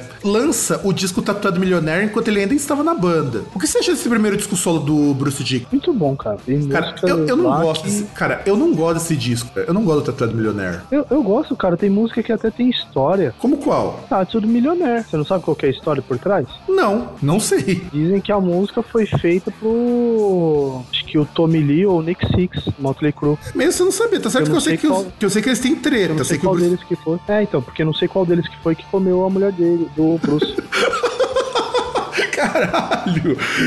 Caramba, meu, você não sabia não, meu. Você pega a letra, tá ligado? Aí você vai ver lá, tipo, você vê o estilo de vida que ele fala lá e tal. É, é o estilo de vida dos caras. Então, e assim, eu não gosto do Tatuagem Milionaire, cara. Eu acho um disco muito ruim, meu. Porque é um disco do Iron Maiden com outro nome. Não, eu não acho. Eu gostei. É, por, é, porque, é porque você é um cara tradicional, é por isso que você gosta disso. Não, não, não, não. Nada a ver. Nada a ver isso aí. Vou até, vou até ver aqui o tracklist pra, pra mostrar que você está errado. Não, eu, não, eu nunca estou errado, César. César. Eu posso me equivocar às vezes, mas errado eu não estou. Nunca estou errado. Aqui pariu. É, o... é, é, é... Tipo, é tipo professor Girafales, tá ligado? É, é, eu só estive errado uma vez. Mas quando? Uma vez, quando eu achei errado. Pois é, tá, tá, tá, tão errado que você até falou pela metade, mas enfim. E assim, cara, eu não gosto desse disco. Embora esse disco tinha, acho que é o primeiro disco também do Adrian Smith fora do Iron Maiden, acho, com certeza. Não, não, não. Foi o primeiro disco do Yannick Gers com o Bruce Dixon. Ah, é. Que aí depois ele entrou no Iron Maiden. Mas, bem lembrado. E aí, ele sai do Iron Maiden em 92 se eu não me engano. Mas pode ser que eu esteja falando bobagem. Deixa eu até, deixa eu até conferir aqui quando que ele saiu. Enquanto eu vou conferindo isso daqui, conta por que, que você gosta desse disco Tatuado Millionaire. Cara, porque tem algumas músicas legais, tipo Tattoo Millionaire, Born in 58.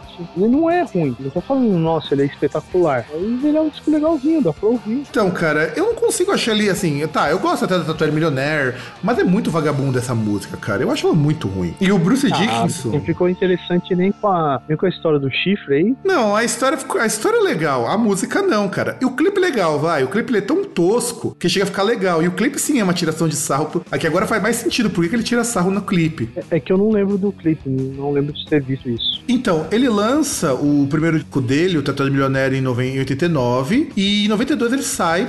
Então eu acertei em 92 mesmo que ele sai. Porque o que aconteceu? Ele tava de saco cheio, mas você pode ter certeza que o problema deve ter sido grana. Certeza absoluta que o problema foi grana. Eu não sei, sabe? Porque, assim, tá falando, tal, 92 ele sai. Mas você tem que lembrar que, assim, depois do Fear of the Dark, o Iron Maiden ele passou um tempo aí fazendo nada. Porque ele lançou três discos. Só que três discos ao vivo, né? Aliás, três não, né? Tipo, lançou o Live at Donington e o aquele duplo que foi lançado separado, não lembro lá, que era o A Real Live One, A Real Dead One. Sim, que são então, dois assim, puta discos. Basicamente. Passagem. É lógico, né? Você pega é, ao vivo, pô. Com um puta de um overdub, mas é ao vivo.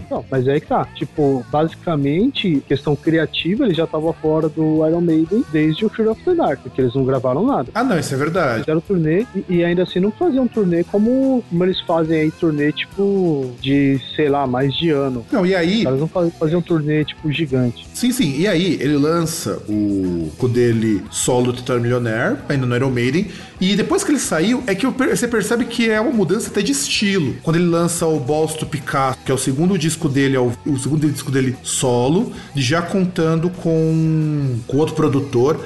E assim, para muita gente, o Balls do Picasso é o melhor disco dele. Eu não acho o melhor disco. Eu ainda gosto mil vezes mais do Accident of Birth e do Chemical Wedding. Mas é um disco legal, cara. É um disco bacana. É um disco que tem como grande faixa conhecida a Tears of the Dragon, que, que quase que acho que todo mundo que passou a adolescência com em rodinha de violão, sempre tem um filho da puta que toca Tears of the Dragon, cara. Cara, eu prefiro que toquem é, Tears of the Dragon do que tocar ali é, Floresta Caboclo. Concordo, também concordo. E é um disco bacana, cara. Inicial. Inclusive, nessa época que ele tava carreira solo, o Bruce Dixon gravou até uma música tributo ao Sabá. Ah, sim, gravou com o Godspeed lá, o Sabá Blurry Sabá. Que é uma versão muito legal, diga-se de passagem. É, é meio estranho por causa da afinação, que é diferente e tal, mas aí combinar com a, com a voz dele, mas é interessante mesmo. Uma versão interessante assim, eu não gosto do Godspeed, eu acho o Godspeed muito, muito chato, mas quando eu vi, eu vi quando eu tava na ETEC, inclusive, esse tributo, falei, poxa, não é que ficou legal, cara. E aí, ele lança o boss do Picasso, e depois do boss do Picasso, ele lança o Skunk Works, e o Skunk Works é um disco que o pessoal execra, falando que é o pior disco do Bruce Dick. E não é, cara, é um disco muito legal, tá certo, você não tem nada muito de muito destaque, as músicas são até bastante simples, eu gosto muito da Inertia, eu acho a música, o andamento da música sensacional, e aí ele vai lançar em seguida, aí já contando com o Roy Z na produção, o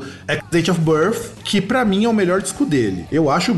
Eu lembro que um professor meu tinha me emprestado o Accident of Birth quando eu tava na oitava série. Cara, eu ouvia que até o disco furar, cara. É muito bom, é muito legal. Até hoje eu me ressinto de não ter encontrado uma edição legal do Accident of Birth para comprar, porque eu gosto bastante desse disco. E depois ele vai lançar, inclusive esse disco, o Accident of Birth, é, é, o, é o disco que o Adrian toca como convidado. E depois ele lança o disco The Chemical Wedding, que é muito bom. Que é o Adrian Smith, ele, acho que ele toca também, né? Acho que sim. E assim, foi o primeiro disco que meu irmão comprou, inclusive. O primeiro disco da vida dele foi o Chemical Wedding. Nossa, e, e é legal desse disco que você via que o Bruce ele pegou uma sonoridade um pouco mais moderna. Sim, cara, e não só. Mas no Accident of Birth já tinha isso, no Skunk Works também, mas você pega. Eu ah, acho assim. É, que o Skunk Works é, ele fica marcado como um, do, um, dos discos que ele. que o Bruce já tava com aquele negócio tipo, ah, eu quero ser piloto, né? Que é, isso. Muito, muito das temáticas era de aviação, não. Sim, sim, sim, não, isso é verdade. E assim, o que eu gosto desse disco do Chemical Aging, primeiro porque é um disco conceitual. Ele é baseado na alquimia e conta com um poema do William Blake, que é muito, muito legal o poema do William Blake. E tem muita temática com o nome do William Blake, por exemplo, Book of Tell, que é um, que é um livro de poemas do William Blake. Tem alguns trechos baseados em alquimia, em cabala. Rolou até um rumor na época que ele tinha se convertido ao judaísmo, por isso que ele lançou esse disco. E aí ele volta pro Iron Maiden, depois de um tempo, para lançar o, Dance, o Brave New World, que é incrível, que eu achava aquele disco uma bosta. Mas dado que ele lançou depois do Brave New World, eu comecei a reconsiderar isso. Ah, mas aí não dá para considerar também, só porque o, os outros foram piores, você fala que o disco é bom. É, não, ele me faz parecer melhor. Não quer dizer que o disco melhore com isso. É você quando você estabelece critérios de comparação. O disco continua ruim, mas comparativamente com o que foi lançado depois.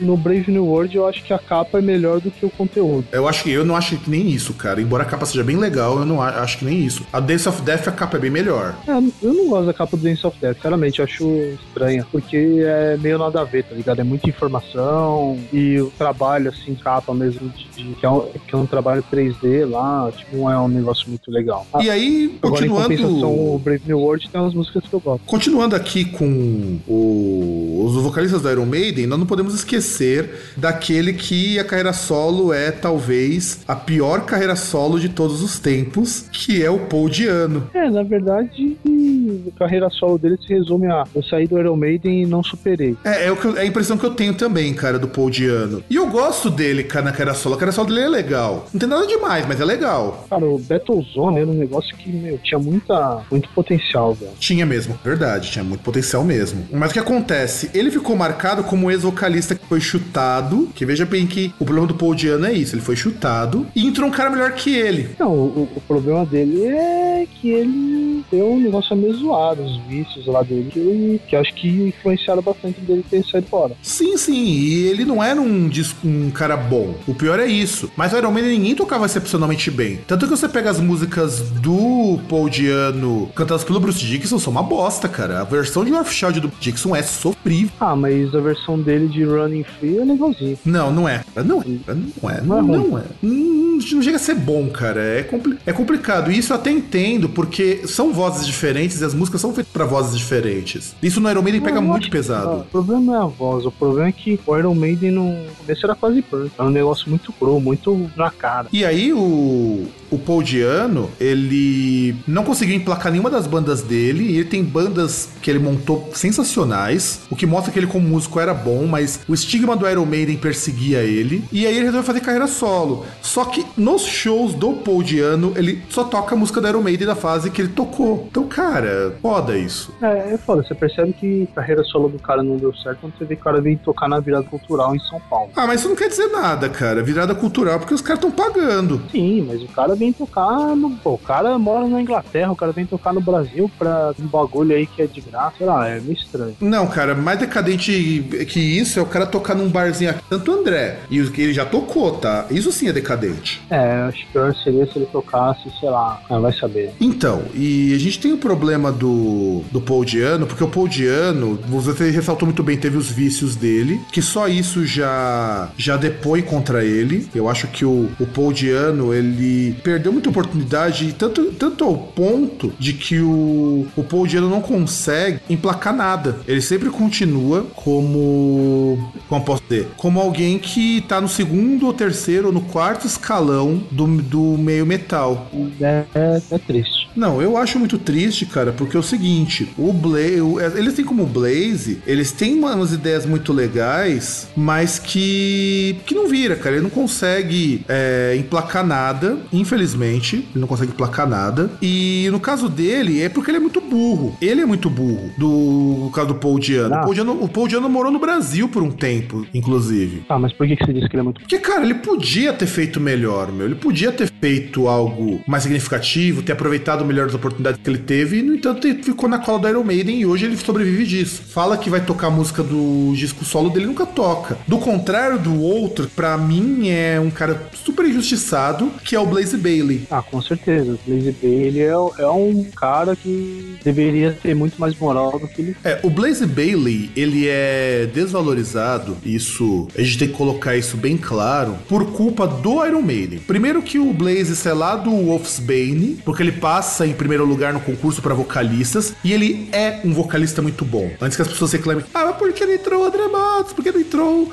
o Doug White? Não sei o quê. Cara, ele é bom. Fim de papo, ele é bom vocalista. Sim, cara, isso é inquestionável. Só que o Iron Maiden cagou com a carreira dele, porque o Steve Harris queria um vocalista igual o Bruce. Então as músicas que foram feitas pro Blaze, elas não acompanhavam a voz dele. Então é lógico que ele vai cantar as músicas muito mal. É lógico que as músicas vão ser super zoadas, super ruins, porque ele não tem música feita pro vocal dele. A música é feita pro vocal do Bruce Dickinson. Ao ponto Mas tem uma coisa vocês... pior. Diga. Não, pode, pode terminar aí, depois eu falo. Você me interrompeu, caralho, agora diz. Ah, não, e tem uma coisa que é pior que é o seguinte, porque o, o que eu acho que derrubou ele foi assim, foi a resposta dos fãs, porque nos shows, o pessoal ia e falava, porra, mas ele cagou nos clássicos. Na verdade, assim, não é que ele cagou, é que os caras não adequavam a, as músicas para ele. Os caras não mudavam a afinação, nem nada. Exato, e a voz do Blaze, ela é uma voz mais grave do que a do Bruce Dickinson. Tanto que a única música dele que deu certo é quando você pega um single que não foi pra CD nenhum, que é o single da Virus, que é uma baita de uma música. É, e você pega entre outras coisas, por exemplo, uh, tem lá do Virtual Eleven, tem aquela Future Real, o, o Bruce ele cantou num, num, ao vivo lá da turnê do Dance of Death e ficou, assim, é boa, eu acho ela boa com o Blaze, mas com o Bruce ficou perfeito. Por quê? Porque a música é feita para ele,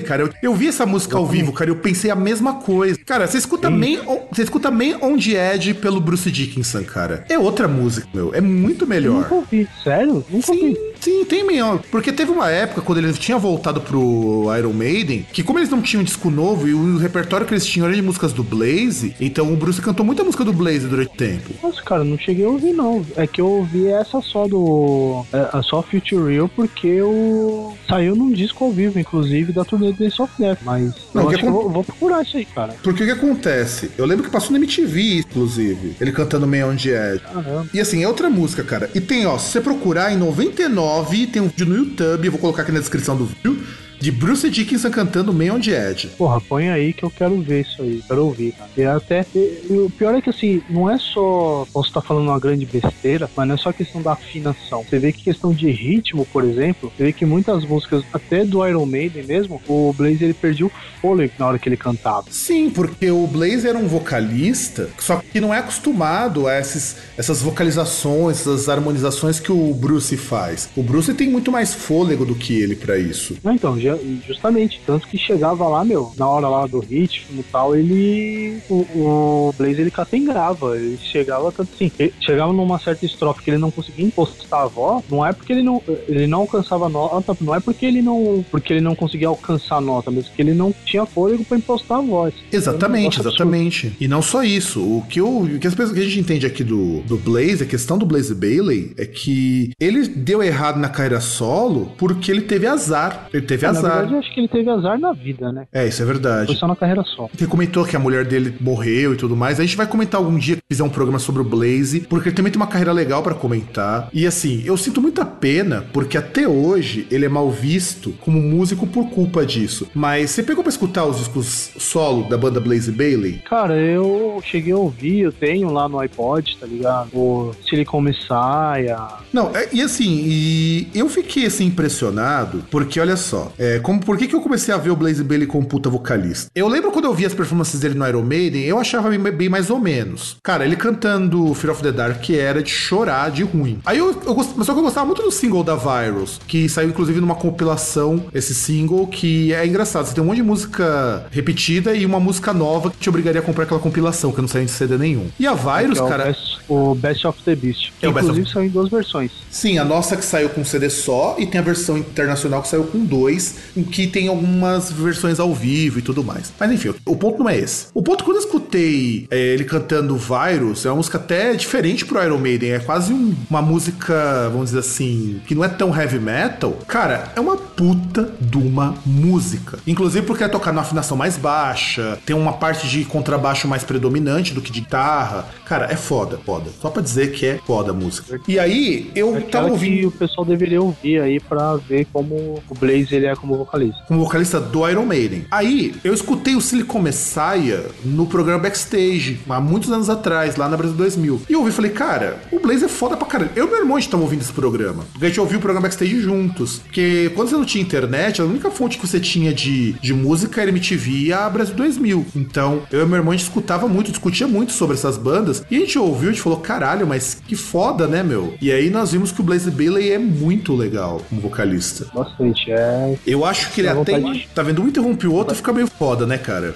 Dá vontade de ver o show dele, só isso. É, eu tenho vontade de ver um show do Blaze. Até hoje eu falo que eu ia, se eu pudesse, eu, eu viria um show do Blaze. Ainda mais depois que você vê as fotos do cara, o Blaze é super humildão, cara. Eu nunca vi vocalista de banda que já foi de banda grande, cara, ser humildão que nem ele, cara. Nem o, o Paul Diano é humildão que nem o cara. E é um cara que envelheceu, mas não tem aquelas frescuras pra mostrar que não envelheceu. Exato, exato. E aí perdeu ele... o cabelo, mas ficou careca, tá ligado? Deixou o carecão lá com o cabelo só do lado, costeleta gigante. Ah, mas ele já tava meio careca no final do Iron Maiden. Ah, mas ele tinha o cabelo comprido ainda, ele tinha umas entradonas gigantes. Exato. E aí ele assumiu a careca. Você vê as fotos dele no Instagram do cara, meu, você dá muita risada. Porque ele, ele virou um tiozão do churrasco. Porra, eu. Tá aí, eu vou seguir o Instagram do, do Blaze Bailey, preciso. Você não sabia que ele tinha Instagram, cara? Não, não sabia. E, ele tem, ele tem. Inclusive, ele tira muita selfie dele, dele com sorvete, dele nos lugares onde ele vai. É muito legal, cara, é muito legal. Não, eu só sigo a página dele no Facebook, lá que eu vejo as fotos.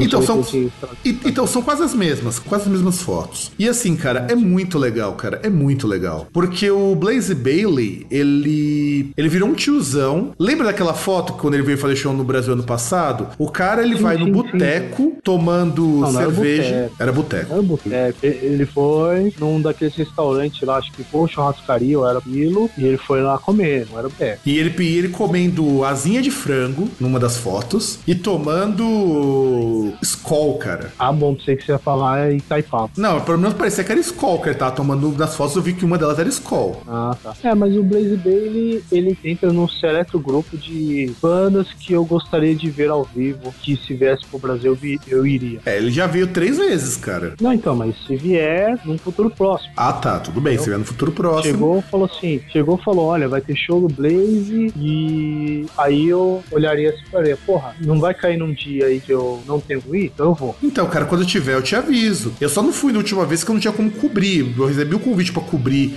o show do Blaze, mas não rolou, cara, porque eu tava muito ocupado. É que aí, na verdade, ele aí entra no certo grupo junto com o One Apes, Danko Jones e, obviamente, o Horse Concurso, né? Precisa nem citar. Não, nosso, a, a, nossa musa inspiradora, o Los Colorados. Que... Musa inspiradora, caralho. Sim, porque não existe. Ou você quer se inspirar por um muso? Não, não tem porra de inspiração, não tem essas viadagens. É, é a, a, a tábua fundamental da música. Então, e aí, só pra gente poder encerrar, o Blaze tem uma carreira solo muito legal e é um cara que, assim, ele debocha de si mesmo, ele, ele, não, ele não faz pose de roqueirão velho, cara. Ele é um cara que faz questão de mostrar, olha como eu sou um cara normal, eu uso bermuda, aquela camisa florida aberta no peito, só faltava ter um derbão na boca e um copo de cachaça na mão, cara. É, só faltava a gente chamar ele pra tomar um corote. É, só faltava isso, cara. Só faltava isso. Ou melhor, chamar pra um churrasco. Chamar pra um churrasco. churrasco que, na laje. Que ele apreciou muitíssimo o churrasco lá, que, da onde ele tava. Você vê ele pegando a peça de carne lá, ele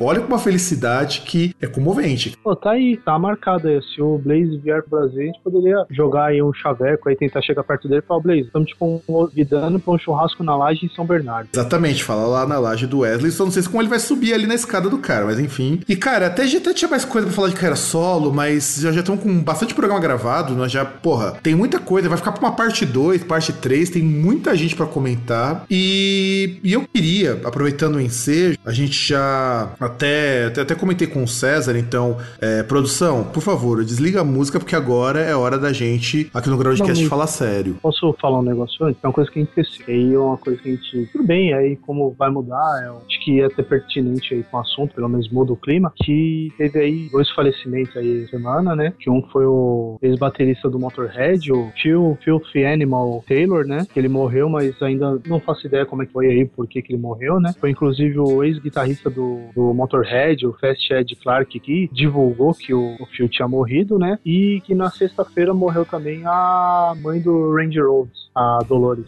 É, eu e foi uma semana bastante triste. Mas então, produção, vamos. Porque essa semana foi uma semana de merda, não é verdade, César? Ah, é, teve alguns acontecimentos aí complicados. Mas eu acho que o acontecimento mais complicado para nós, além da, da coisa lá da barragem de Minas, e que a gente do Groundcast também é bastante solidário, eu até mais porque sou professor também, é com as ocupações lá nas escolas. Eu não sei se na divulgação desse programa a molecada ainda vai estar tá ocupando as escolas para que elas não fechem. Até o fechamento do programa em Piracicaba, eles conseguiram que a escola não fosse alterada e tudo mais. E assim, não dá, a gente no Groundcast a gente brinca, a gente tira sarro de tudo, mas esse momento eu acho ele bastante delicado, porque a gente tá num, num problema aqui, assim, independente de entrar em questão partidária, questão de governo, na qual a gente tá chegando num ponto em que tá tudo tão insustentável e ou se toma alguma providência ou a gente vai pra merda de vez. É que é complicado, né? Porque é, você vê, entre outras coisas, aquelas questões que a gente discute sempre, como por exemplo, é, parcialidade no, na divulgação da mídia, posicionamento, porque aquele negócio, o discurso é que é uma reorganização. O que de fato, se, se fosse só isso, seria algo bom. Por exemplo, você colocar é, na escola, por exemplo, primeira a quarta série, só primeira a quarta série estudando, ou primeira a sexta, sei lá, é, tipo, só uma faixa etária. Você não misturar, por exemplo, molecadinha de 8, 9 anos com uma marmanjo de 17.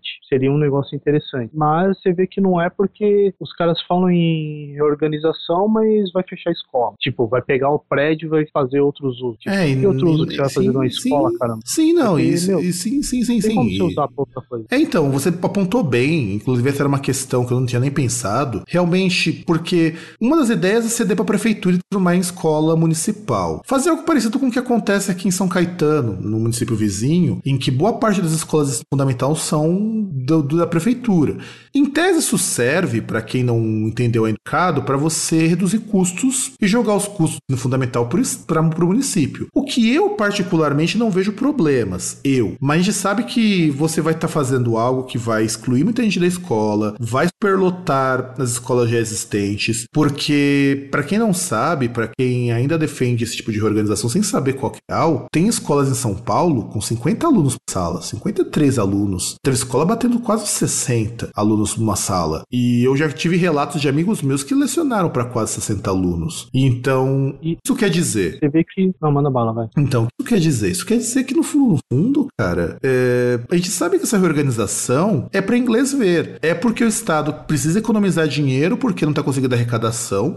E o Estado, como o Estado de São Paulo, vê educação como gasto e não como investimento. Enquanto o, sen... Enquanto o senhor prefe... É, prefeito, não, senhor governador do Maranhão está contratando professor e está tá pagando um salário que é o dobro do que eu ganho hoje. E isso que o pessoal aqui bate no peito para falar que o, o, o, piso é maior do que o piso nacional, né? Pois é, mas a gente só fica no piso dá nisso. Então, de que adianta você ter o piso maior e o seu custo de vida ser o triplo da maioria dos lugares? O Maranhão é. vai ter um salário maior que o meu e o custo de vida é um terço do que a gente gasta aqui. Não, então, e, e é foda assim que. Porra, se, é, o problema é, se você pega aí os caras, é, você tá reduzindo o número de escolas. Se fosse simplesmente repassar para município, município, beleza. Mas se você vai repassar para o município, por que você vai desativar a escola? E tem um negócio que é o seguinte também, que por lei tem uma distância máxima que o aluno deveria percorrer para ir para a escola, né? Um quilômetro e meio. Tava falando ali quilômetro no... e meio, né? E eu, não, não, não. Falando por lei, assim, que ele teria para ter escola perto dele, antes dessa e... reorganização. Então, se não me engano, é no raio de dois quilômetros, porque se for mais do que isso, é por lei obrigatório pagar transporte. Não, então, porque aí o problema é o seguinte, porque com a reorganização, o que, que eles vêm falando, até falando na televisão? que no máximo o deslocamento dos alunos seria de um quilômetro e meio. Ou seja, o cara que fica no limite lá, dois quilômetros, para não pagar passagem, o cara, em tese, ele poderia chegar a ter que percorrer 3,5 km. Isso, isso assim, a gente pensando que escola é distribuída de forma linear, que a gente sabe que não é. Né? E que tem, e, e mesmo assim, e, e ainda assim tem escola pra caramba em São Paulo. Não, com certeza. E, e um negócio que é interessante, porque quando eu vi, a, acho que no jornal do bairro, que eu vi lá que tinha a lista das escolas que iam ser fechadas, tal, reorganizadas, sei lá, chama como quiser. E aí eu achei um negócio estranho, que eu olhei assim e tal, aí depois que eu me toquei. Aqui na Zona Oeste, se não me engano, não tinha nenhuma escola, pelo menos aqui no, nos bairros do entorno, aqui onde eu moro, nenhuma escola ia sofrer com isso. O que você via mais que tinha escola é escola em área mais pobre, tipo Zona Norte, parte de Vila Nova Cachoeirinha,